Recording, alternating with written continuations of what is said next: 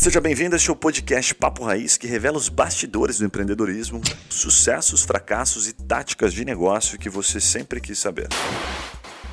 Fala galera, tá começando mais um episódio do podcast Papo Raiz. Meu nome é Yuri Mello e hoje nós vamos conhecer uma empresinha pequenininha que só tem 100 mil funcionários no mundo, 4 mil funcionários só aqui em Curitiba. Estamos falando da Volvo, sim, a Volvo que você conhece. E nós estamos com Augusto Flores, que é vice-presidente da gestão tributária para a América Latina. E ele vai trazer bastante curiosidade sobre a Volvo, sobre a gestão. Para você que é empreendedor, cara, fique ligado até o fim, porque se uma empresa chega nesse patamar, se tem um, um vice-presidente só para gestão tributária, o negócio é tenso. Então, vamos ter muita coisa para aprender aqui. Seja bem-vindo, Augusto. Muito obrigado pelo convite. Boa. E também temos o Guilherme Barbosa, que ele é fãzaço daquele modelo do Volvo que vocês têm, mais quadrado, assim, vai 50, 60 pessoas. O cara adora passear. Como é que é, que aquele modelo que você Hoje ele vai poder explicar por que, que tá tão cara a passagem toda vez que eu tenho que andar no Volvo e ainda não tem um banquinho almofado, é, é almofadado, assim, gostoso, é, confortável. Ah, o consumo de, de vou reclamar hoje, por vou litro reclamar, ali, né? Não tá. É, não, vou reclamar hoje, vou reclamar. Prazerzaço, pô, falar sobre esse assunto Volvo aqui. Muito bom. Cara, vamos começar da, onde, da, da tua expertise mesmo dentro da Volvo, porque tem bastante curiosidade, mas você é vice-presidente de gestão tributária, ou seja, tudo que é compra, importação, venda de peça e tudo mais, isso deve ser uma loucura, né? Quantas pessoas tem na tua área lá na, nessa, nessa área tributária? Na ordem de 20 pessoas. 20 pessoas só para fazer gestão tributária. Só fazer gestão Mas é tudo tributária. esse povo só para emitir nota? Antes fosse só emitir nota, né? Então dá um overview pra gente do que, que você faz exatamente, como que é tua, teu dia a dia na Volvo, assim, tua função? Eu costumo dizer que a área tributária é uma das que mais tem relações com outras áreas da empresa. Né? Se você vender tem imposto. Se você comprar, tem crédito imposto. Se você importar, vai ter imposto. Se exportar, você tem recuperação de imposto. Então, assim, a gente acaba tendo um conceito, um conceito na área assim, de muita transversalidade com o negócio. E o Brasil é um dos países mais complexos do mundo né, na parte tributária. Existe uma pesquisa super famosa aí do Banco Mundial que todo ano sai lá no Fórum Econômico o Brasil você gasta ali 3 a 4 mil horas por ano para fazer gestão tributária. Caraca. Então, por isso, essa equipe, assim, com 20 3 a 4 pessoas, mil horas numa 3 empresa... a 4 mil, pessoas, mil horas por ano para fazer gestão tributária na empresa. Só para ficar tudo Numa, certinho. Em cada empresa. É. Eu não falei ainda em planejamento, não falei ainda em defender aquilo. Só para adequar. Você, Augusto, você só sabe adequar. Você sabe que tem um negócio que eu já me perguntei, porque muita gente fala sobre isso, né? Principalmente as grandes empresas, complexidade tributária. Eu já me perguntei o seguinte, cara, porque já aconteceu comigo em outros negócios, pagando tributos assim, que eu acho que nem o governo às vezes consegue fazer a própria. saber se você pagou certo ou não. Cada vez está tá mais fácil. É, tipo assim, a gente paga, pagava substituição tributária. Tem estados, e eu fui descobrindo, fui entendendo, estudando um pouquinho, que a multa já chegava por correio. Então já identificava com um trâmite fácil. Só que aí, beleza. Aquela um malha fina que você caiu, como é que foi? É, lá? calculava MVA, não sei o que e tal. Mas tem um monte de imposto que a gente paga e que certamente, cara, nem o governo sabe se você está recebendo direito. Faz sentido ou não? Porque você é um cara instruído, estou falando besteira. Não, faz todo sentido. Tá falando besteira. Inclusive hoje, um do, dizem que um dos maiores supercomputadores do mundo é o da Receita Federal do Brasil. Hoje não existe mais aquela história Caraca. do fiscal de tributos bater lá na porta da empresa, revisar para saber se vai ter imposto para cobrar. Eles já têm toda uma questão de robô por trás ali, já vão fazendo uma análise.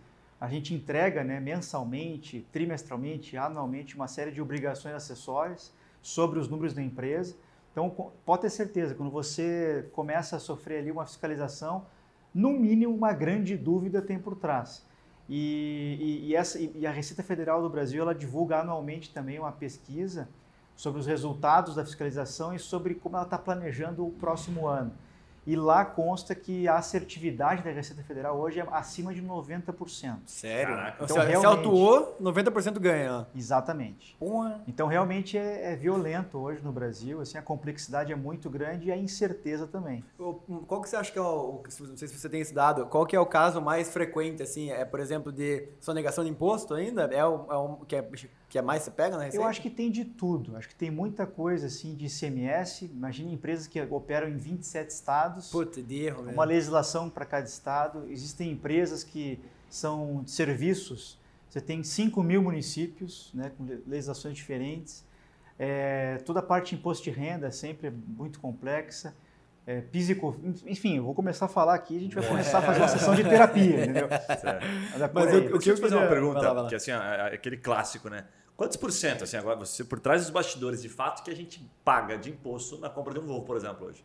A carga tributária hoje, tá, média do Brasil, está na casa de 35%. Então você tem setores ali que pagam muito mais. Se fala muito aí em bebidas, perfumaria, por exemplo, você paga ali 45, 50, mais até de carga tributária. Mas já considerando o imposto de entrada também, né? Sim, tudo. De tudo, entrada e saída. Tudo. Porque na saída, até para descrever, porque, pô, às vezes a pessoa tá ouvindo e não entende muito. Na saída você paga menos, né? Você vai pagar ali, tipo, 15%, 20%. Aqui no caso é. Sobre o faturamento, real, né? tá Sobre falando, faturamento. sobre. Mas é, é porque quando conta a entrada, porque uma vez eu tava conversando com a minha esposa assim, aí, ah, tava lá na, na- acho que no, no, no cupom fiscal, assim, no posto de gasolina.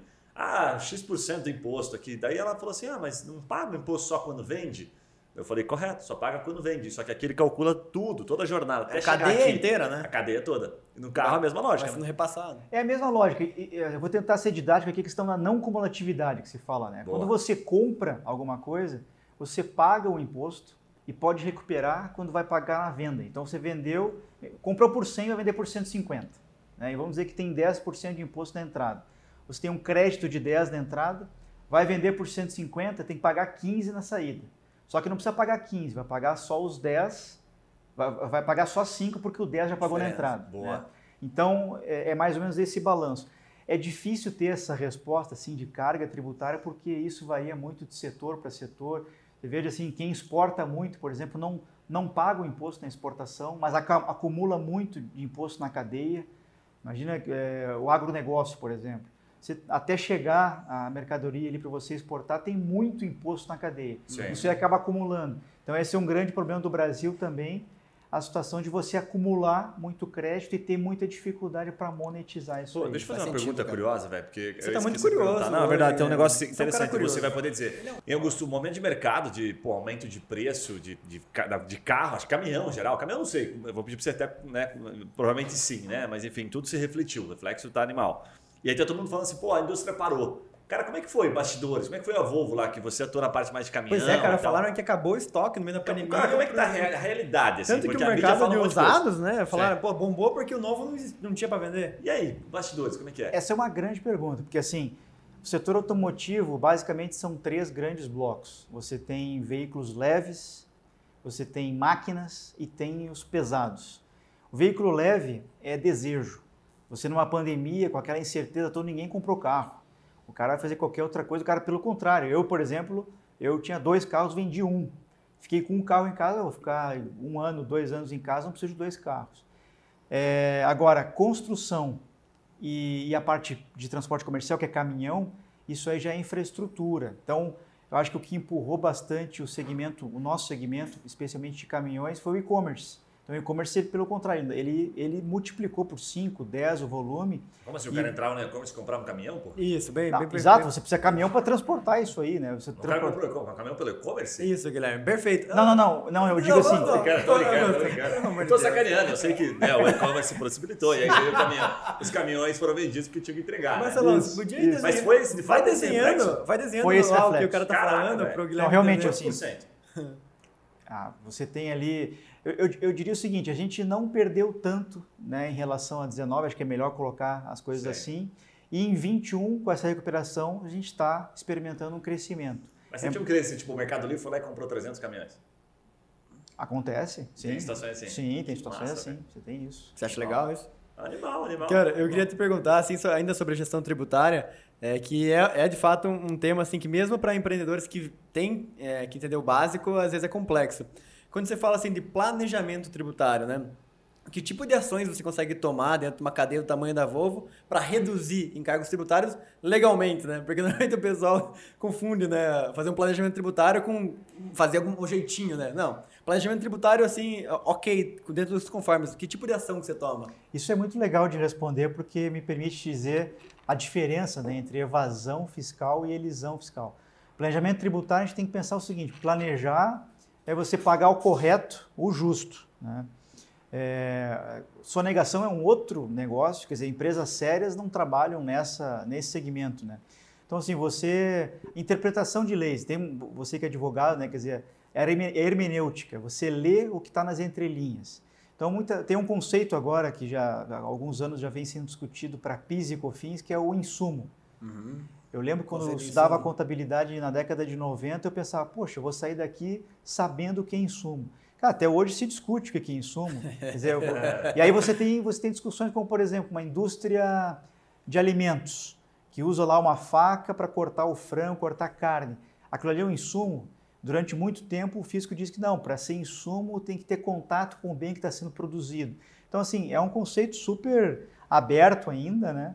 E, e, são situações como essa que permitem, com muito estudo, com apoio de advogados, consultoria, você tomar crédito, você pagar um pouco menos de imposto, não sem risco. Né? Porque no Brasil você não tem assim o risco zero. Uhum. Vai ter sempre risco. essa essa né? frase aqui não tem. Você sabe que teve uma situação uma vez que a gente mas, passou. Mas que ele explica do planejamento tributário tá, ainda. Mas, mas isso encaixa com o planejamento. A gente pediu para fazer um planejamento, no nosso caso lá, porque a gente fazia uma transição entre estados de produto, era de bebida, tá? De vinho, espumante. Até um grande amigo meu que fez, foi um dos primeiros lá na época, e hoje ele tem uma empresa especializada, enfim, em restituição tributária. E aí, o que, que acontece? Na época, ele me explicou, e foi muito legal, porque ele falou assim, cara, a gente faz um desenho aqui, tá? De como a gente vai operar, e para a gente correr menos risco, a gente faz uma consulta. Ele falou um termo que você deve, né, com certeza saber, eu não sei, não lembro.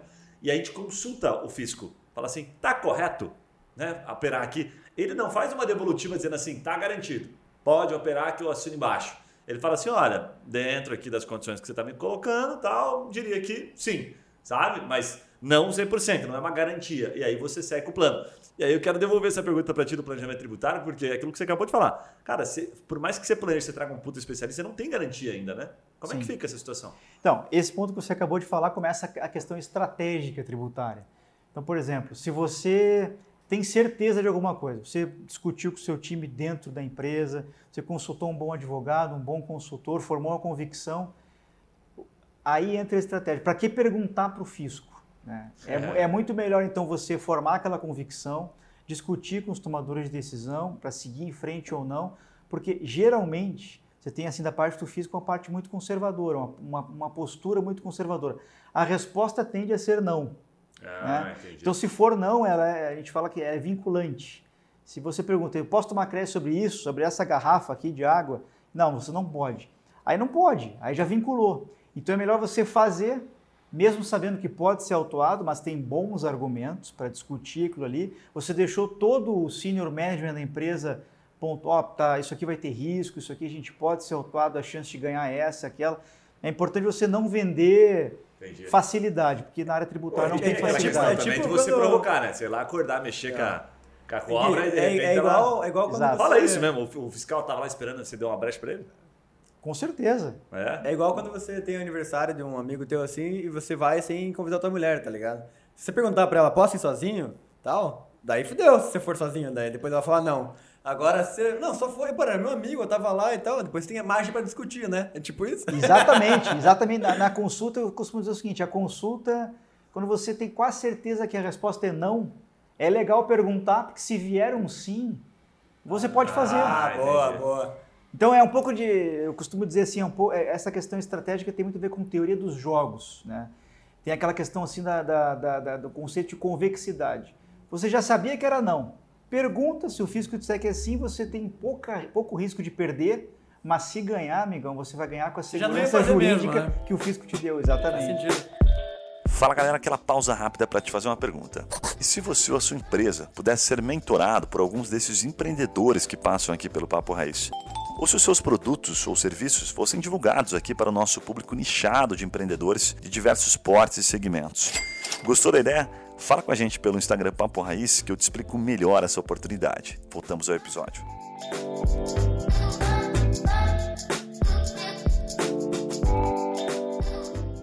Mas ainda falando de planejamento tributário, é, quais os tipos de organizações que você faz? Por exemplo, uma das coisas que eu, que eu sei que é, é comum é você importar pelo estado que você vai manufaturar ali para não ter que fazer essa parte entre estados.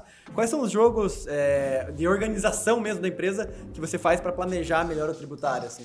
Isso mudou bastante. Isso mudou bastante. Tinha realmente uma época, até ali década de 90, que realmente as empresas ficavam analisando esse tipo de oportunidade. Usam Os estados ficavam brigando, né? Cidades, Exato, né? tem a, a guerra fiscal, guerra fiscal tem, tem até fiscal, hoje. É. Né? Agora, de um tempo para cá, cada vez mais, o que tem se cobrado do contribuinte é o seguinte, é a operação que tem que puxar o planejamento. Então, eu costumo dizer assim, dificilmente eu vou lá e procuro a operação dizendo vamos fazer por esse estado e pelo outro. Não. A gente tem que revestir a operação do que a gente chama de proposta negocial. Ou seja, o que, eu estou querendo dizer com isso? A logística tem que dizer, Augusto, eu, te, eu quero importar por tal estado porque vai ser melhor, eu vou ganhar isso em redução de custo logístico. Você consegue construir a maquete tributária disso? Puxa, eu consigo. E aí, eventualmente, pode ter incentivo fiscal ali ou não ter. Né? Mas é, é, você realmente tem que ter um ganho que não seja o tributário para daí justificar o planejamento. Né? Então tem um lá no sendo bem técnico aqui, né, no Código Tributário Nacional tem um parágrafo único lá no artigo 116 que diz que você deveria justificar o planejamento através de uma operação que fizesse sentido para a empresa. Né? Hoje, por exemplo, se você fizer um planejamento e comparar o cenário atual com o cenário após o planejamento e a única diferença for o ganho fiscal, provavelmente você vai ser autuado e provavelmente a, a, chance de defender isso ela complica bastante. Faz sentido. É colocar o tributo cara? como meio, faz bastante sentido. Não Exatamente. Tem períodos Exatamente. na guerra fiscal foi colocado como fim, né? Não tem um caso ah, aí que você deve saber melhor do que eu. É, em cidades até, né? Dava é. um monte de benefício de terreno. Pô, mas teve aquela fábrica que daí dá para explicar, que acho que, óbvio, né? O imposto ali ficou como meio também, mas que a cidade, pelo que eu lembro, batalhou para trazer a fábrica da BMW aqui em Santa Catarina, né? Não foi? Jaraguá Araquari. Araquari. Araquari. Não teve uma história assim? Eu vi. Recente, né? Isso bem contando que os caras brigaram. Aí o Araquari, pô, entrou, município. Né? Mas nesse caso acho que é mais o terreno, assim, ou é, tem um benefício fiscal? E, eu não conheço exatamente esse ponto ali, né? Exatamente como é que foi o, a gente chama de MOU, né? O memorando de entendimento. A gente deles. sabe que a BMW não é boa, que o negócio é Volvo é. e tal, mas pode falar. Ninguém aqui compra BMW, tá louco? Mas assim, imposto, isso, né? isso às vezes acontece da seguinte forma, você ganha lá um terreno, entendeu? Você... Hum. E aí a, o compromisso de ficar ali no mínimo X anos, né? Então, assim, o incentivo fiscal puro é, é, dificilmente, eu, eu, sempre defendo o seguinte, e as pessoas às vezes que não são da área acham, poxa, é mesmo. Dizer, ninguém toma decisão de negócio só porque vai ganhar no planejamento tributário. Não. Você tem que passar assim pela parte de imóveis, terreno, custo de terreno, custo de construção, mão de obra. Pô, tem mão de obra qualificada ou não tem naquele lugar? Né? Você passa por questão de treinamento, né? boas universidades. É lógico que passa pela questão é, tributária, o mercado consumidor, entendeu? Então, assim, pô, onde é que está o seu cliente? Onde é, que, onde é que estão os seus fornecedores, né? Agora, a questão de guerra fiscal, ela existe no Brasil por um motivo muito simples. A, a, a diferença muito grande que a gente tem entre os estados em termos de desenvolvimento. Se você eliminar completamente incentivos fiscais né, de A a Z no Brasil, é, muita empresa vai acabar indo para o Sudeste. Quer dizer, ali realmente está 60% do mercado Não faz consumidor. sentido o cara ficar longe Isso. do Sudeste. Né? Então, é a guerra fiscal é muito mais uma estratégia de você manter equilíbrios regionais e, e, ter realmente geração de emprego no é, Nordeste. É uma concorrência né, de estados, Isso, né? exatamente. Se não tivesse concorrência, o mais forte sempre ia ganhar. Exatamente. Mas ela devia ser, ela devia, a gente devia amadurecer para um estágio em que essa guerra fiscal ela priorizasse as as, as vocações dos estados. Né? Hoje você tem muita aberração. Aliás, a reforma tributária hoje, que está em discussão no Congresso, ela fala muito disso. Né? Existem aberrações hoje no Brasil, que é você ter lá, por, por exemplo, é, negócios que não fazem o sentido estarem no Nordeste, mas estão lá porque tem incentivo fiscal. Pô, já que você Faz tocou nesse ponto da, da reforma tributária, qual é a tua opinião sobre isso? Porque, pô, ela divide bastante opiniões, né? Qual é a tua opinião sobre isso? O que, que beneficia e o que, que prejudica? Eu acho que a reforma tributária que está hoje em discussão, né, que ainda se discute se vai acontecer até o final do ano ou não, ela está começando pelo lado errado. Né? Uhum. O grande problema do Brasil hoje é imposto sobre o consumo. Não é exatamente imposto sobre a renda. A legislação brasileira de imposto de renda é muito boa. Né? E aí as pessoas dizem o seguinte: não, mas é só o Brasil hoje não tributa dividendos. Brasil é Estônia, né? Então tem que tributar dividendo. Legal o mundo inteiro tributa dividendo, mas o mundo inteiro resolveu essa questão do é. imposto sobre consumo, e o Brasil é. não. A gente tem quatro impostos sobre consumo, tem uma carga tributária violenta, né? então acho que primeiro tem que começar por essa questão de ICMS, IPI, PIS e COFINS. Resolveu isso aí? Legal. Vamos discutir agora então o imposto de renda, vamos discutir, por exemplo, impostos aduaneiros, vamos sobre discutir incentivos, exatamente. Então, acho que é, é, a gente está começando mais uma vez de uma maneira equivocada. E ainda, vamos pegar assim, o exemplo da Volvo. Pô, você tem 4 mil funcionários só em, em Curitiba, né? É muito interessante para a cidade trazer uma fábrica assim da, da Volvo, enfim, nome, é, a própria geração de emprego e tal. A gente viu até nos Estados Unidos recente, né, os, os, os estados lá, os estados, os municípios fazendo proposta para a Apple e fazendo proposta para a Amazon para virem para a cidade que os caras iam investir junto na, na, na fábrica, então é, na, na estrutura. Hoje no Brasil, isso é ainda existe? Não tipo, minha empresa ainda, senão é, nesse Ainda existe no sentido assim, a Volvo ainda ela é chamada a abrir fábricas, pô, tem muita história de empresas que foram lá para Manaus, Zona Franca e tudo mais. Como é que está o cenário hoje de trazer empresas para os municípios assim? É importante dizer o seguinte, guerra fiscal não é um fenômeno brasileiro. A gente costuma dizer que quando é do Brasil, ah, isso aqui é uma jabuticaba. Não, a guerra fiscal Existe hoje um movimento no mundo, né, que é o, é o imposto mínimo global que está se discutindo, depois de, alguns, de algumas questões, algumas problemáticas que houve no mundo, de empresa que colocou, por exemplo, operação na Irlanda, onde lá o imposto é 12,5%, comparado com 30% de outros países, e ela tinha poucas pessoas ali. Né? Então, esse tipo de desequilíbrio né, de, que, que a guerra fiscal global gera, no Brasil também acontece, só que no Brasil é imposto de consumo. Uh, essa questão da, de chamar, é lógico, qualquer estado gostaria de ter uma operação como a da Volvo, né? Uhum. Mas a Volvo tem uma história com o Paraná, com, com, Curitiba de 40 anos, né? Não, não tem planos assim para sair daqui, pelo contrário, tem uma identificação muito grande aqui de, de tal forma assim que eh, ir para outros estados seria uma coisa muito mais vinculada a uma expansão propriamente, é. né? Um, um, União da Vitória, mano. Algo, algo, olha, olha para União da Vitória, é uma algo, algo de longo prazo. consegue chegar lá, mano. Não tem estrada para chegar. Você vai ter, você vai ter que mandar os caminhões na frente. Augusto, vai pavimentando, chega lá. agora, a Volvo, pô, já apareceu algumas vezes como melhor empresa para trabalhar, não sei se do país ou do cara, os caras sempre recebem. Sim. E aí, dos bastidores é real mesmo isso aí ou não? Sim, você não viu o carrão que o Volvo que ele chegou aqui? Como é que cada um vai trabalhar? Lá, cada cara? um ganha um XC60 é entra e tal. O cara ganha experiência. Não, eu, eu vou comentar. Eu estou fazendo cinco anos de Volvo agora em maio de 2022, né? E também é, sempre li essas notícias né, na, nas pesquisas que saem na exame. Antes de entrar. Antes de entrar. E eu posso dizer para você, né, não, realmente não é porque eu estou lá, mas o ambiente é muito diferente. Eu lembro como se fosse ontem, tá? Meu primeiro dia de empresa, estava caminhando pelo corredor o vice-presidente de RH me chamou pelo nome e falou, Augusto, eu falei, pô, Primeiro dia, o cara chamou Primeiro pelo nome. dia, primeiro tá. dia de trabalho. Augusto, pega essa chave, Augusto. tá no estacionamento ali, ó. Ele falou assim, Augusto, bom dia, e aí, tá se adaptando, tá, tá, eu falei, tá, tô, tá muito, muito, legal, muito legal. Aí ele falou assim, e aí, já descobriu qual é o teu objetivo aqui? Eu falei, não, a gente está discutindo Meu objetivo agora é saber onde eu vou trabalhar aqui, que eu estou chegando E eu falei para ele, assim como qualquer um falaria, não, ainda estou entendendo, né, empresa, metas e tal. Ele falou, não, não, não, não é isso aí a resposta. Aí, poxa, eu falei, pô, VP Porra, de RH me perguntando que eu vou responder para ele, né? Daí eu fiquei pensando, ele assim, não, tu vai errar, vou te responder. O teu negócio aqui é ser feliz. Então, realmente, não é em qualquer lugar que você tem, assim, realmente as pessoas no centro, na Volvo, em qualquer corredor, em qualquer lugar, de um prédio para o outro, as pessoas passam por você, bom dia, boa tarde. É um ambiente muito legal, de muito respeito. E, as, e a Volvo ela preconiza muito assim, um equilíbrio muito forte entre você trabalhar bem, mas, poxa, se alimentar bem, fazer esportes, a empresa cuida muito da gente, um bom plano de saúde. Eu acho que essa combinação é, é, é, a que faz realmente o sucesso da empresa. Pô, mas dá um você... exemplo, dá uns exemplos assim simples que a gente possa aplicar em empresas menores que você percebe desde o começo. Assim, tipo, tipo, hábitos ou, ou, rituais que a Volvo tem assim para fazer essa. Que faz com que essa energia, né? É, essa questão assim do, do, do cumprimento, das, assim as pessoas têm muito respeito, o horário também. Dificilmente eu recebo uma ligação ou e-mail depois do horário de expediente.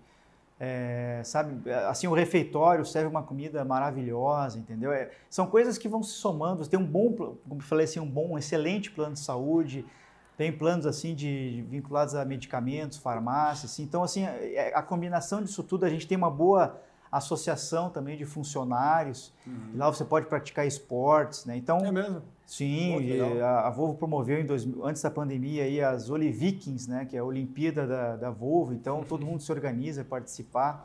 Então eu acho assim que é, se você é muito orientado para para esse equilíbrio, né, a Volvo realmente é um grande lugar para trabalhar. E se você fosse definir, assim, Augusto, a cultura da Volvo como empresa, pilares principais, assim, você falou dessa questão mais de, puta, ser gentil, cumprimento mais, mas quais são os principais pilares da cultura empresarial da Volvo? Uh, people first, né, ou seja, pessoas no centro, pessoas, pessoas, pessoas, e confiança. Assim, é, realmente a Volvo tem uma cultura de confiança, é, não é aquela coisa assim, é, faça isso, é, e você pode criar, lógico que dentro de processo, dentro de compliance, mas ninguém vai ficar ali incomodando, né? Você tem uma liberdade muito grande, as pessoas confiam que você vai entregar aquele resultado. Acho que essas duas questões, assim, pessoas e confiança, é, o, assim, é central na empresa. E essa que você está trabalhando essa questão da confiança, que é autonomia, né? É, hoje, cara, eu concordo 100%, acho animal isso. Como é que é na prática, assim, por exemplo, você trabalha com um tributo ali, né? Então você, pô, você pode dar uma canetada, passa por alguém, você, você pede para os pares. Eu estou te perguntando isso porque, cara, eu conheci um menino uma vez que fui entrevistar um menino e ele fazia parte de compras da Renault. Ele falou que tinha, sei lá, uns 150 compras, tinha comprador pra caramba.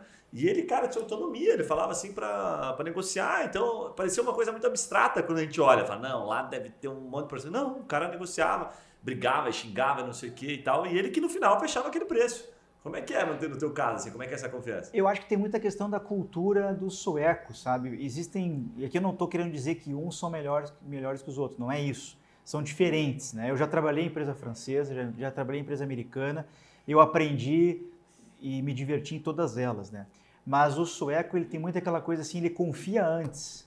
Ele te dá o bônus da confiança na largada. Que Você massa. não precisa ficar um ano, dois conquistando a confiança, né? Então isso é muito importante num país como o Brasil, em que amanhã eu posso ser autuado, ou amanhã eu posso ter interpretado errado uma forma de cálculo, isso dá uma tranquilidade muito grande assim para trabalhar, né? E e o, sueco também tem uma cultura que ele quer é, fazer o negócio dele, ganhar o dinheiro dele com o negócio, ou seja, vendendo o produto dele de qualidade, uhum. tá? É, não tem ninguém, por exemplo, no final do mês, a gente ouve falar né, de, de empresas que no final do mês tem alguém cutucando lá o diretor tributário, e aí, o planejamento tributário, crédito tributário, preciso melhorar o resultado.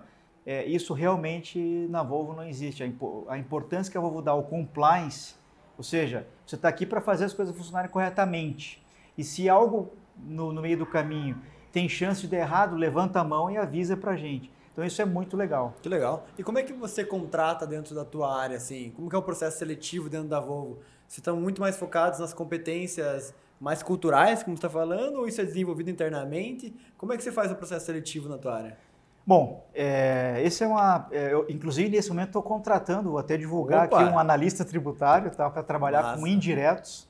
Opa, hoje então, eu vou arrumar um emprego então. Eu, é, Só preciso entender de que esse tal do PIS aí, com fins de comer, esse negócio Indireto. Falou. Ele nem, nem precisa trabalhar diretamente, é indireto o negócio. Mas que maravilha, o que trabalha. Eu trabalho, em, eu trabalho indireto.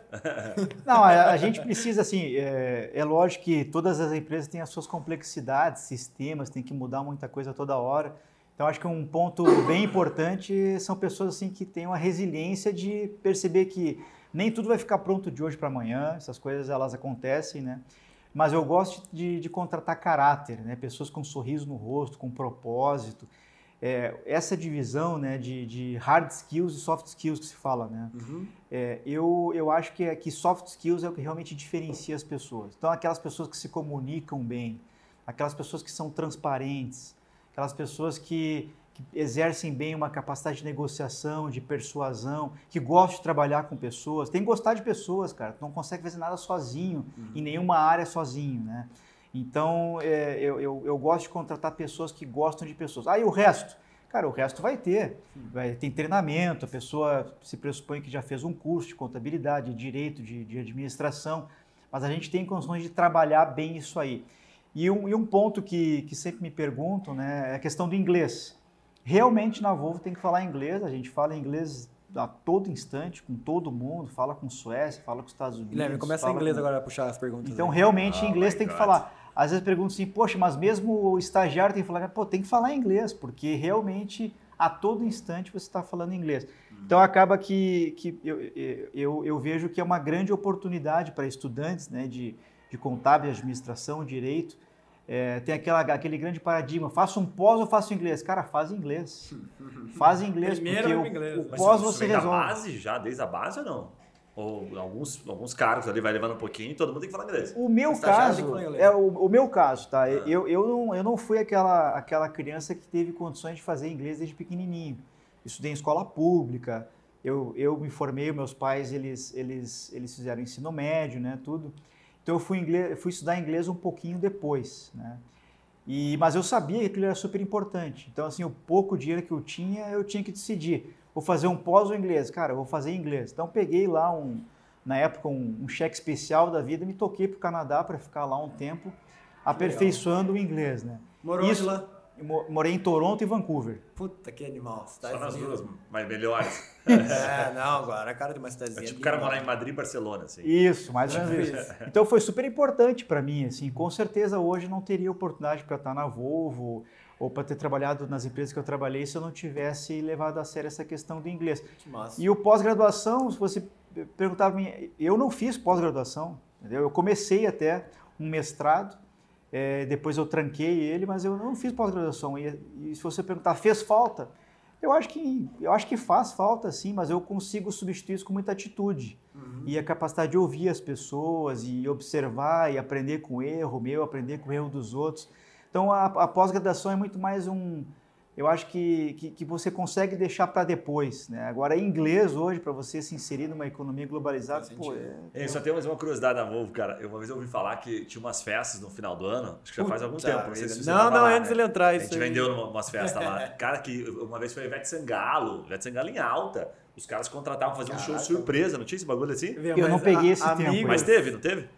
Aqui em Curitiba. Não, não sei, não sei. Cara, é. Não sei falar. mesmo. Cara, que teve, não, teve assim, é, ó. Compliance não deixa eu falar. Foi uma onda que eu não ganhei, a, o Volvo ganhou é, o prêmio de melhor empresa para trabalhar, não sei o que. Cara, os, os caras, porra, trabalhando. Tinha um parceiro nosso trabalhava Dá para chamar os amigos também? na festa, assim. Sim. Os caras ficavam loucos, velho. Sim. Imagina que top, mano. Caraca. Eu tenho uma dúvida para te fazer ainda sobre essa parte de gestão. Que assim, você falou que não é comum na Volvo você microgerenciamento, né? É você ficar em cima, meta mensal e tudo mais.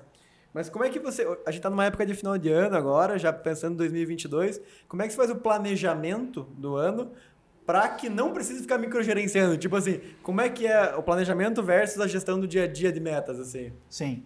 A gente trabalha. Já faz três anos que a gente vem trabalhando com um conceito de um escritor chamado Simon Sinek. Ah, claro. Que come, começa pelo Golden Circle. Né? Exatamente. Né? Exato. Bom, então não preciso explicar mais. Né? Não, o pessoal todo mundo sabe aí.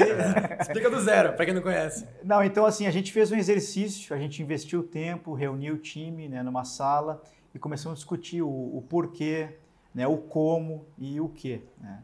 E isso foi para uma tabela lá de metas a serem atingidas, né? E, e a gente vem seguindo isso já faz três anos, a gente está indo para o quarto ano, tá? É lógico que se faz ali no, no, no, no meio do ano, como é que está indo, como é que está precisando de ajuda, né? Mas não é aquela coisa, como você comentou bem, né? O microgerenciamento, todo mês ali, perguntando. Não, a gente não faz isso. Por quê? Por conta da questão da cultura da confiança. Para você ter uma ideia, há dois anos atrás a Volvo investiu na área que eu, que eu, que eu trabalho, né? A gente investiu num, num, vou chamar assim de workshop, curso, que reuniu toda a área durante meses, né, um negócio chamado Cultura da Confiança. A gente ficou discutindo isso durante quatro, cinco meses ali, era uma vez por semana. Se confiava, quem confiava, quem não confiava. Não, exato, assim. e assim, exercitando feedback, conhecendo um pouco melhor as pessoas, então cada um fez uma apresentação, hum. de onde vem, então você começa a conhecer as pessoas, né? E isso gera resultados, né? Você sabe que não precisa ficar ali fazendo esse microgerenciamento que a coisa acontece. Uhum. Né? Então, é, e, um, outro elemento acho que é muito importante para isso é a questão do locus de controle. Hum. Né? As pessoas, elas, é, você pode dividir as pessoas em vários tipos, mas existe uma divisão que eu gosto muito, especialmente no dia a dia da gestão, que é o locus de controle interno, locus de controle externo. As pessoas com locus de controle externo, elas são aquelas pessoas que arrumam uma desculpa sempre. Tá? Elas não conseguem alguma coisa porque choveu, porque fez sol, eu não fiz algo por causa de e etc. Ficam se vitimizando. E as pessoas com locus de controle interno, elas são protagonistas. Elas fazem as coisas apesar de, elas passam por cima do desafio. Enfim, é, é eu, eu gosto muito desse exercício também. É legal. Isso a gente consegue, a gente consegue pegar muito em entrevista de recrutamento para pegar pessoas que realmente, poxa, como é que é? O que, que você aprende com os erros? Qual é o seu grande erro? Então, Augusto, fazer uma dinâmica aqui com você rapidinho. Vamos ver se você é um cara um cara transparente. Cara, quando ele começa com essas ideias. O Yuri ele sempre chega atrasado nos compromissos. Cara, não. ele manda foto. Não, puto, o ônibus, o Uber, não sei o que. Sai fora! Cara, é sempre hoje uma desculpa. Ele é um cara de locus interno ou locus externo? Hoje eu mandei. Ah, pela risadinha dele não precisa faz, responder. Faz a entrevista, faz, faz, as perguntas básicas aí. Muito obrigado. O chefe já me entregou aqui. Viu? Mas uma parada que você estava falando do, do Simon Sinek, esses dias eu fui ah, numa qual que era a dinâmica? Você tirou Não, ele, já respondeu. Ele ia fazer elegante, ele sorriu, ele sorriu. Ele é elegante. Hoje, hoje a minha desculpa foi a seguinte. Eu cheguei no escritório e a catraca não abria, cara. É, sei, é, sempre tem uma desculpa. Logo externo, natural. Eu tava com Mas esses dias eu vi um cara falando sobre. A gente conhece lá o Simon e consome pra caramba. Conhece o Simon, ó. É, parceiro Pô, nosso. Almoçando em casa. Esse que eu li, começa pelo porquê, se mas esses dias eu vi uma teoria que eu achei muito massa, mais simplificada ainda, que eles chamam de IC que os caras usavam na guerra, não sei o que e tal. E era só IC mesmo, que era como se fosse um objetivo simples comum, que começa a construir com base nisso que você falou, ah, o que, que nós vamos fazer, por quê, sabe? É, a provocação é essa, né? Mas no final tinha um IC. E aí eu achei maneiríssimo, assim, porque era muito simplificado, que ele falava assim, ó, isso aqui é o guia. Toda vez que você ficar com dúvida numa decisão, você volta e vê isso aqui, só que tem que ser uma frase.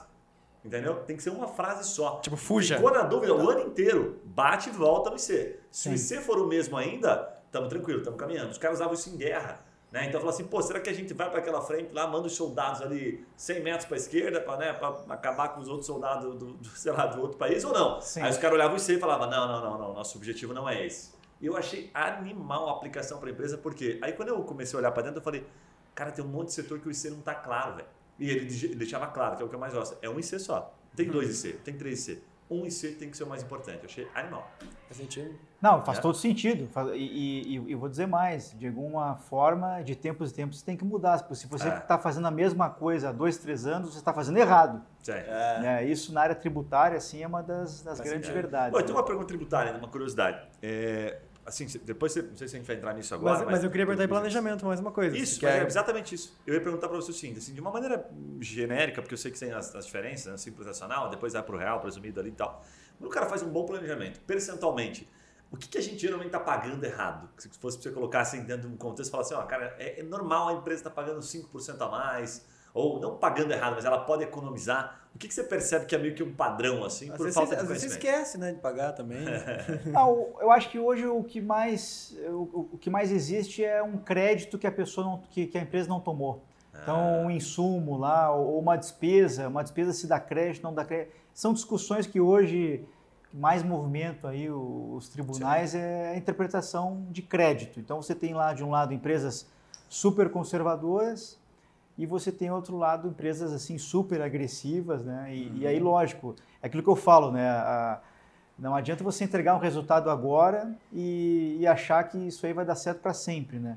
Então, é, até nesse aspecto, né, é bom você trabalhar numa, numa empresa conservadora porque a gente não faz loucura, né? a gente faz realmente coisas que a gente acredita é, dentro da legislação. Geralmente, se a gente tem um comitê tributário na empresa, né? quem é que está no comitê tributário? A área tributária, a área jurídica, a gente chama controladorias, a gente chama pessoas assim para discutir com diferentes pontos de vista e ali a gente tenta formar uma convicção. Não conseguiu? Liga para fora, liga lá para os nossos patrões suecos. O que, que vocês acham? Vamos por esse lado? Não vamos?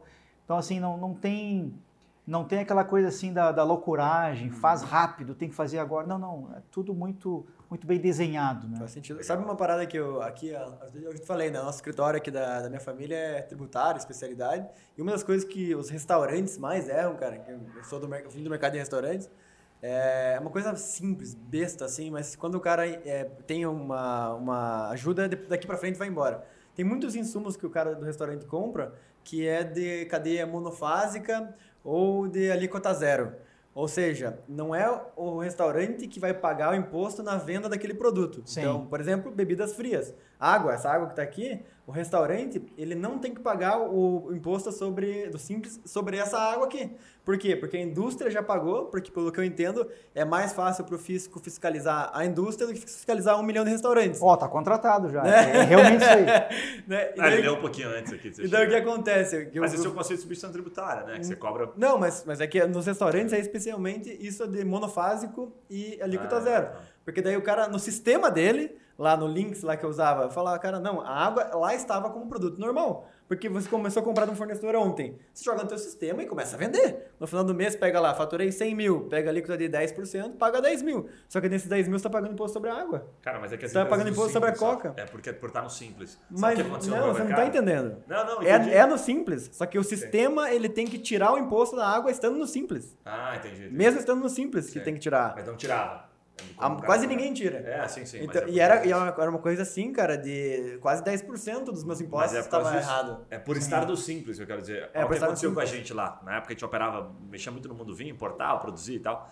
E aí, cara, de repente entrou a ST. A ST quebrou literalmente o mercado durante alguns anos. Agora que te- retiraram a ST de maneira muito inteligente agora, né? muita Sim. burrice na época, porque não foi feito um estudo de mercado. E a lógica era muito simples. Assim, ó, o ST, a, a ideia era perfeita. Pô, cobro tudo na origem, né, para não ter problema de, enfim, sonegadores no meio do caminho. Perfeito, quanto a isso, tranquilo. Só que aí quando chegava num grande mercado, por exemplo, o mercado, para ele, tanto faz, porque ele ia né, receber o crédito dele, pagar só a diferença, né, lucro é, real, então tá tranquilo. As empresas do simples se ferravam, porque daí na hora que ela emitia a nota, ela pagava a tabela dela e tchau. Então ela pagava, ela bitributava de fato. E continuou. E até hoje continua. Aí os estados foram eliminando esse tempo, foi quebrando. Então o que, que era a lógica? A lógica era assim: a gente, por exemplo, comprava, sei lá, 10 caixas de um vinho e o Mercado Leão comprava mil. Antes do ST, nós sempre tínhamos, tínhamos um preço competitivo.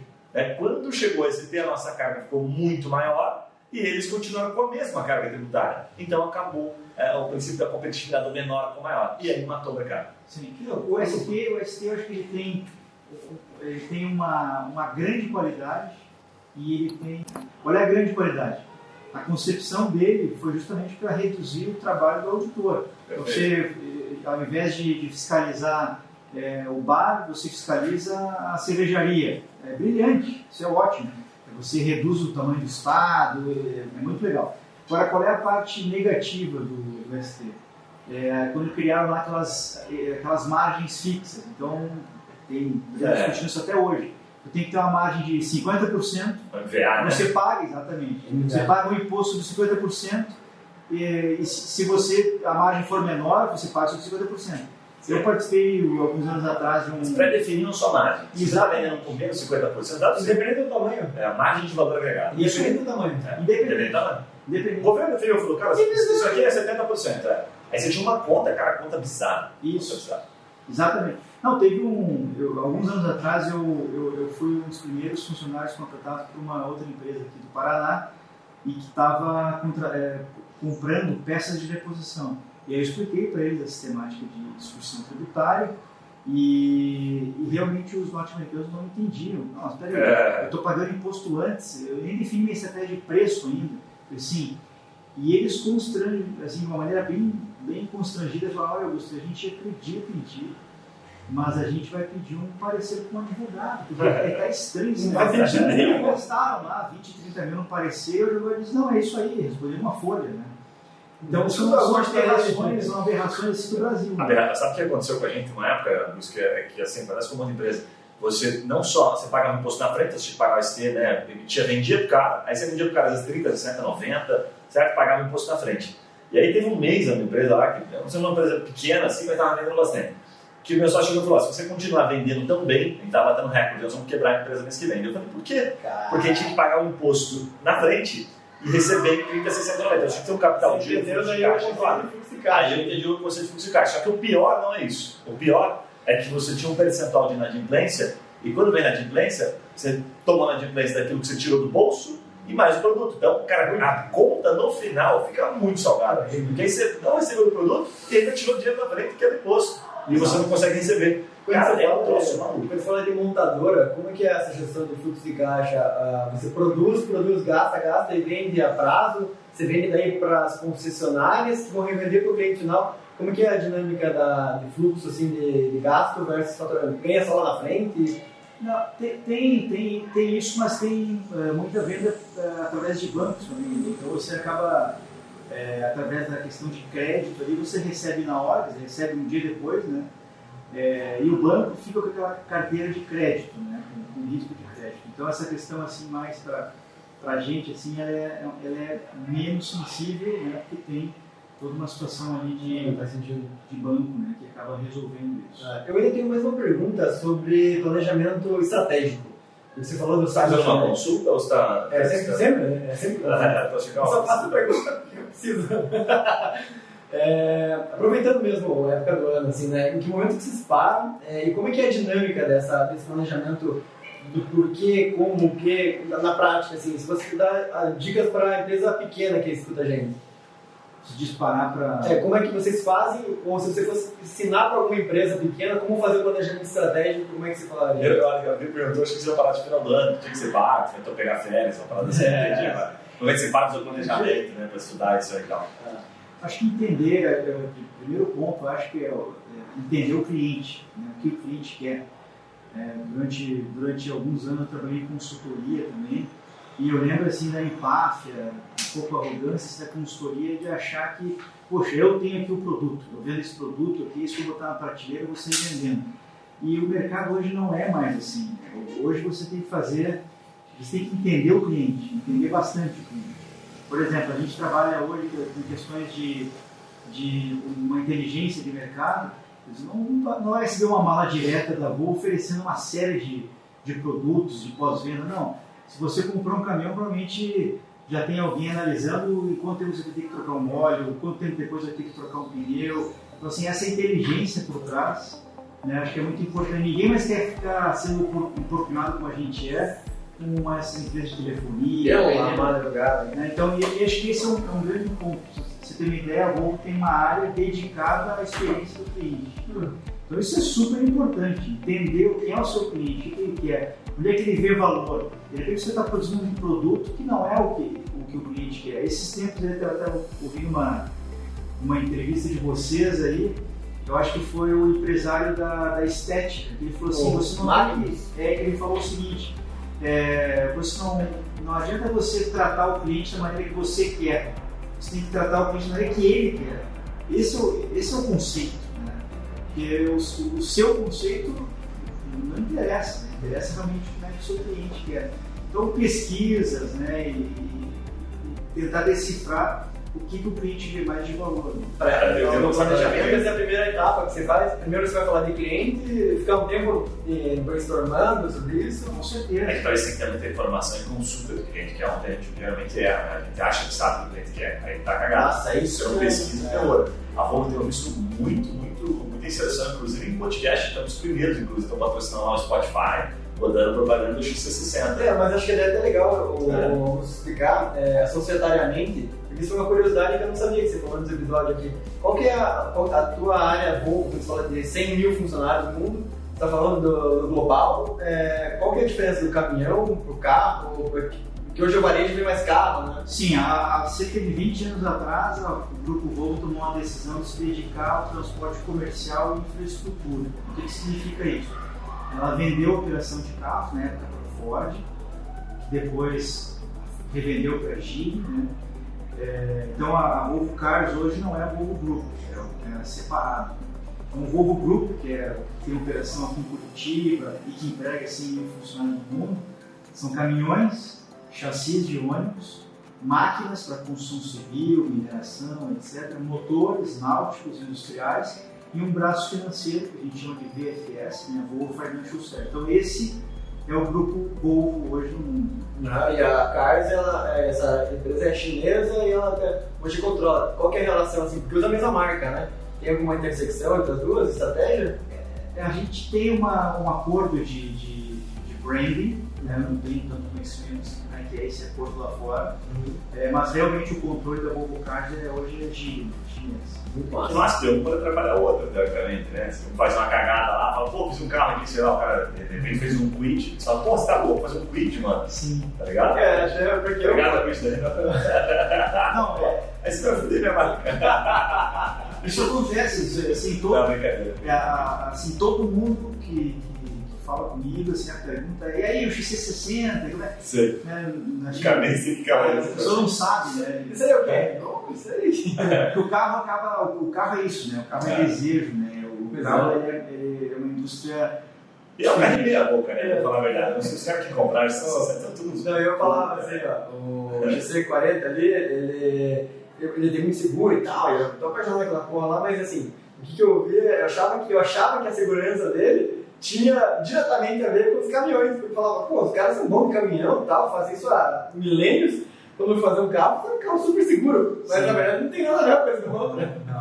eu, eu, eu, acho que o, eu acho que o, assim, o espírito por trás disso, né, do sueco, enfim, da segurança, de, das pessoas no centro de tudo, acaba criando essa questão de segurança que é um valor muito forte para o carro e é um valor muito forte para o caminhão. Mas, mas hoje são grupos separados. Muito bom. Cara, vamos dar uma pivotada aqui para falar um pouquinho da, das tuas outras iniciativas que você tem. Você é empreendedor também, além de, de vice-presidente da Volvo. É, a nome da tua empresa é, pode falar se eu estou falando errado, F2 Corp, F2 Corp, é isso? É. Conta um pouquinho sobre o que, que é, e você também tem um livro que você está lançando. Como que é essa tua vida paralela, assim, tipo Clark Kent, né, Super-Homem? Como é que é? Isso, isso começou... a Volvo apoia? Então, isso foi, foi, é muito legal se perguntarem, porque é, realmente eu, eu comuniquei né, isso é, com compliance, a gente tem toda uma regra para obedecer né, dentro da, da Volvo. Começou na pandemia, na verdade eu, eu, sempre gostei de escrever e sempre gostei de dar aula. Né? Já faz muitos anos que eu dou aula, já dei aula na Federal do Rio Grande do Sul, eu também dou aula na PUC, já dei aula no Positivo, é, palestras, enfim, então eu gosto muito dessa questão assim, de dar aula porque eu sinto quando eu dou aula, eu estou aprendendo, que tem ali muitas perguntas, está se preparando também, está aprendendo todo instante. É, e eu vim escrevendo muito texto, né, e os textos ficavam separados aqui, eu, eu um dia resolvi juntar esse negócio. Vai sair um livro, né, ali por meados de março, abril de 2022 deve ser publicado, estou negociando até com três editoras. Já tem nome ali? Ainda não, estamos decidindo essas questões assim, Qual que é o assunto? marketing digital são reflexões do mundo corporativo na visão de um gestor tributário. Então, eu falo da complexidade do ambiente de negócio do Brasil, eu falo da incerteza, eu falo da dificuldade que é explicar esse cenário para um acionista estrangeiro, eu falo também um pouco sobre como se desenvolver na carreira tributária. Eu costumo dizer que é, hoje, quando eu pego os textos todos, ele está lá consolidado num livro que vai, vai se tornar uma realidade daqui a pouco mais, costumo dizer que as pessoas que é, comprarem esse livro, elas vão poder aprender com os meus erros. Porque na vida a gente tem a oportunidade de aprender com os nossos erros e com os erros dos outros. Quando você, se você puder escolher, aprender só com o erro dos outros, nem sempre isso é verdade. Então eu, eu errei bastante, acertei um pouquinho também, e eu coloco nesse livro um pouco dessas experiências, dessa visão assim do mundo corporativo. Vou dar uma ideia do nome. Sobrevivendo esse... ao caos. Pode ser? É, é um bom nome. Pode... Empreendendo no caos. Eu, eu tenho que pagar royalties? Não. não. Tributando. Tá gravado, tá gravado. Tributando no caos. Tributando no caos. Não, tributando e, e aí essa ideia do livro, né, é, no meio da pandemia eu fui convidado a, a, a ser mentor também de uma plataforma de mentoria e isso está se tornando uma plataforma dedicada a profissionais na área tributária. É qual plataforma? Que vai ser lançada, vai ser lançada agora, final de, final de novembro, início de dezembro. Chama PTEX, fala People and que é um, uma plataforma de mentoria que reúne cerca de 10 executivos do Brasil todo, né? gente com várias empresas, com 20, 30 anos de experiência. E eu comecei a dar muita mentoria online né, nesse período de pandemia e começou a ganhar um, um, tamanho razoável. E aí eu resolvi abrir esse negócio que ah, na, na esteira disso tudo eu vender também cursos vinculados assim à gestão tributária, mas não não não vou querer ensinar ninguém a apurar imposto de renda, semestre, nada disso. O que eu vou é explorar muito o que, que a soft skills pode agregar na gestão tributária. Então, comunicação. Numa área tão complexa quanto a tributária, eu costumo dizer o seguinte: você está numa reunião comercial e a gente sabe, a gente que estuda a área tributária, que imunidade e isenção não é a mesma coisa. Mas, cara, isso não interessa para o cara do comercial. Para ele, você fala se paga ou não paga, porque o raciocínio é binário. É, para um CFO, é sim ou não. Se é não, por que não? Tenta construir o sim. Então, esse tipo de coisa eu escrevo bastante no livro e eu estou colocando para os cursos também. Que da hora, cara. E você sempre teve essa, essa veia mais empreendedora, assim? Porque isso é um negócio que a gente vê bastante, né? Antigamente se falava ou o cara é empreendedor ou o cara é contratado, é empregado. Hoje em dia, me parece, até pela cultura da Volvo, que na verdade você empreende dentro da Volvo, né? Aquele famoso intraempreendedor, né? Isso já é algo que você pensa bastante tempo? Não, não, assim, dentro da Volvo, sim. Na minha carreira, eu empreendi a vida inteira, seja na consultoria, na, na minha carreira executiva. Mas essa empresa, eu, eu idealizei ela praticamente esse ano. Assim, foi uma coisa que eu fui levado para ele, porque quando surgiu a questão do livro, quando eu pluguei isso na mentoria, é, quando eu comecei a fazer algumas reflexões, apresentações, até para fazer palestra, muita palestra me chamaram para fazer sobre gestão tributária na pandemia, a importância de soft skills para o gestor tributário, comunicação, storytelling. Eu fui juntando isso tudo e vi que tinha ali uma conexão, né, tinha um fit bacana para criar cursos. E esses cursos eu devo começar a lançar também a partir de março, abril do ano que vem. Que animal, cara. Vamos para o bate-bola final? Vamos, cara. Cara, a gente sempre tem um bate-bola final que a gente faz com os nossos convidados aqui para tentar extrair uma dose de inspiração é, é, é, específica. É, tem algum livro ou algum podcast, não pode ser o Papo Raiz, né, cara? Não sei que seria o primeiro, enfim. É, que você indicaria para empreendedores é, se inspirarem? Bom, estou lendo nesse momento o Princípios do Ray Dalio, que é Puta, esse sensacional. livro, esse livro, cara. Nossa, é fã. É sensacional esse livro. Não, esse livro, cara, você tem que ler um capítulo assim por mês para você absorver, né? Porque cara. se você lê demais, cara, você não- é difícil implementar tudo, né? Muito, muito, muito. Assim, o- esse livro assim, mudou minha vida. Eu gosto muito do Taleb também, aqueles conceitos dele de antifragilidade, assim, sim, também foram muito importantes. Só que esse é um maluco, são dois caras diferentes, né? Completamente, É é, aquele livro do Nassim Taleb é difícil de ler. Tá com completamente. a cabeça moça, você se joga. Né? Exatamente. O podcast eu lembro, é, eu gosto muito do Puro Malte, que é aquele da Empíricos, né? Eu go- gosto muito de ouvir e gosto muito do Caso das Garças, que é um podcast lançado pelo um think tank lá do Rio de Janeiro, aqueles grandes pensadores de economia, Gustavo Franco, Pércio Arisa. Você tem ali uma parte de política econômica, economia, história econômica bem nossa. Tem alguém que você segue ou se inspira como empreendedor, empreendedora, um grande executivo que você é- tem como referência? Eu gosto muito do Galeazzi, né, que, que aliás, Galeazzi ele foi um dos grandes executivos do varejo, aí, hoje ele é é consultor, muito estranho lá ele é no conselheiro do BTG hoje. Que Tem um livro dele, que é Galeazzi Sem Cortes, que é um livro excelente também, é uma espécie de uma biografia dele. E, eu, e o Abílio, onde sai coisa do Abílio, assim, eu, eu ouço, eu É leio. dois caras antigos. Muito, muito. É que é muito novo, né? Muito.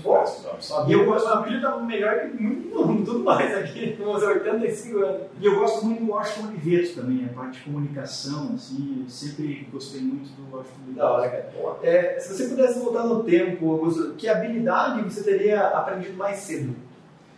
Eu acho que é soft skills, sabe? Eu fiz um curso muito técnico, foi Ciências Contábeis, lá em 94, me formei em 98, e eu achava que, pô, tinha que estudar muito contabilidade, muito auditoria, muito imposto de renda. Eu fiz isso e eu percebi num dado momento da minha vida ali, naquele né, moment, né?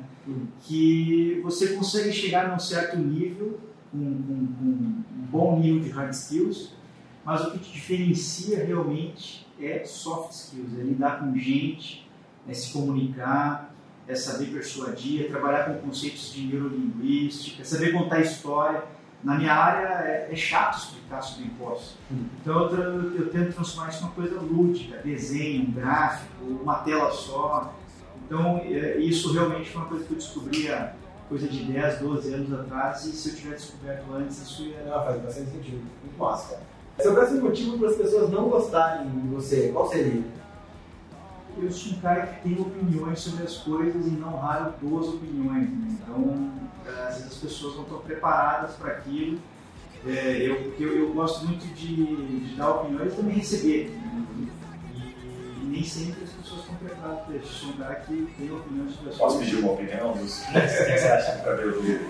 O que você acha do cara da Jal no cabelo? Eu posto no cabelo, eu prefiro não Mas assim, mas Jal no cabelo você acha que tá ultrapassado? É normal? Cara, você escorrega, você escorrega. Última pergunta, cara. É, você tem algum princípio, algum grande aprendizado, até uma frase, assim, que se você pudesse colocar no outdoor para o mundo inteiro ver, assim, você acha que, cara, isso aqui todo mundo tem que saber. Tem alguma coisa que vem à mente? pensando aqui, tem uma frase que eu gosto, que eu acho que eu botei no WhatsApp, é acredite em milagres, mas não dependa deles. Muito bom essa Essa frase, essa frase do Kant, eu gosto muito disso. É muito legal, acho que é isso, a gente tem que fazer por onde, né? Faça por merecer, né? Aquela frase da frase é boa pra cacete, cara. Muito bom. Augusto, obrigado pelo teu tempo, cara. Obrigado pelos aprendizados. Porra, é, é animal ver um cara jovem, um cara que cuida toda essa parte de uma empresa tão grande, então, obrigado mesmo, tá? É, deixa uma mensagem final. Também, se as pessoas quiserem entrar em contato contigo, como elas podem fazer, enfim, conhecer um pouco mais do livro que você vai lançar. Quem quiser pedir um desconto para comprar um XC60. É. eu quero inteiro falando que não tinha nada a ver. Pode fazer pelo sorteio aqui para a? Eu posso. Posso, posso. Eu acho que posso comprar, faço sorteio com você. No LinkedIn eu estou como Augusto Flores, né? Augusto Flores de Flores, no nome completo, né? É, no Instagram também estou como Augusto Flores e eu tenho essa página que é, que é, o, é a chamada, assim, desse negócio, que é tributarizando underline. Então essa página é a página que a gente vai começar a trabalhar agora com marketing para transformar ela na página da empresa. É, tributarizando o caos. Pronto, aí o nome. Cara, obrigado, viu? Parabéns aí pela história. Um abraço. Muito bom. Gui, dá os recadinhos finais aí do Cara, sabe o que eu achei massa, Augusto? Porque ele tem um estereótipo né, dos contadores, né? Cara, não raro, né? Nenhuma ofensa aos contadores, mas é muito comum de falar ah, contador é tudo ruim, tá ligado? História de contador é tudo bom. Não sabe falar, né? É, não, e o Augusto, pô, não tem nada do estereótipo daquele contador tradicional, porque ele explica muito bem, né? Então, toda hora que a gente já pergunta, pô, vai, isso aqui, isso aqui, isso aqui, é o cara que sabe dar aula, né? Então, uma pena que não tem escritório de contabilidade, senão é, porra, ser cliente dele, mas você pode, pode prestar uma consultoria, tá? Ele é o dele, é animal, uma mentoria. Top, com certeza. Muito bom. Pra você que tá ouvindo a gente, né, chegou até agora, foi uma horinha aqui, curte aí esse, essa, essa publicação que vai sair no Instagram, segue a gente no Spotify e compartilha esse episódio aí também. É isso, são dois episódios por semana no melhor estilo Papo Raiz. Valeu! Valeu!